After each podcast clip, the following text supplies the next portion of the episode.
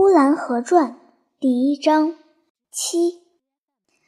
过去了卖麻花的后半天，也许又来了卖凉粉的，也是倚在胡同口的这头喊，那头就听到了。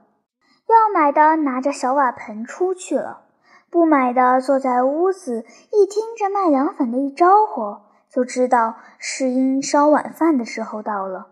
因为这凉粉一个整个夏天都是在太阳偏西，它就来的，来的那么准，就像时钟一样。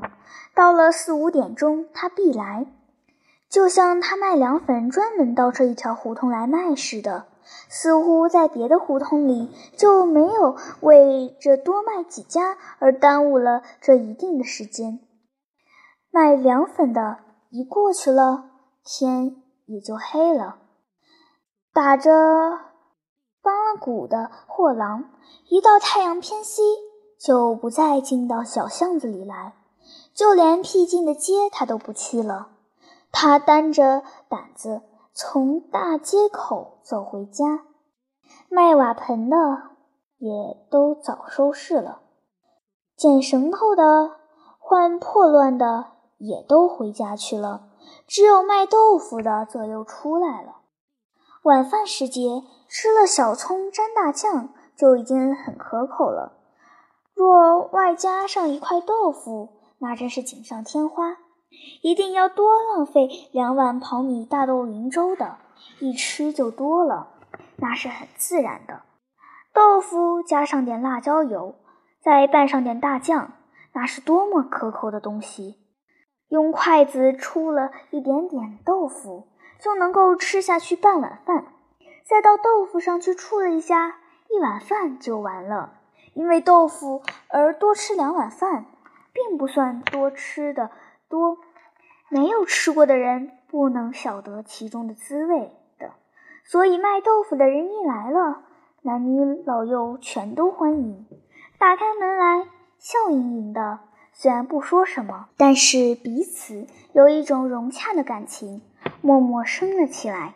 似乎卖豆腐的在说：“我的豆腐真好。”似乎买豆腐的回答：“你的豆腐果然不错。”买不起豆腐的人对那卖豆腐的就非常羡慕，一听了那从街口越招呼越近的声音，就特别的感到诱惑。假若能吃到一块豆腐，可不错，切上一点青辣椒，拌上一点小葱子。但是天天这样想，天天就没有买成。卖豆腐的一来，就把这等路白白的引诱一场。于是那被诱惑的人仍然斗不起决心，就多吃几口辣椒，辣得满头是汗。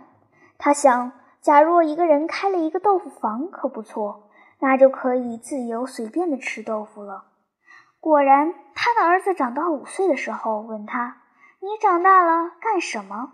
五岁的孩子说：“开豆腐房。”这显然是要继承他父亲未遂的遗愿。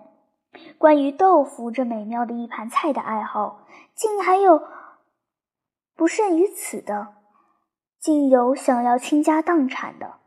传说有这样一个家长。他下了决心，他说：“不过了，买一块豆腐吃去。”这“不过了”三个字，用旧的语言来翻译，就是毁家于难的意思；用现代话来说，就是我破产了。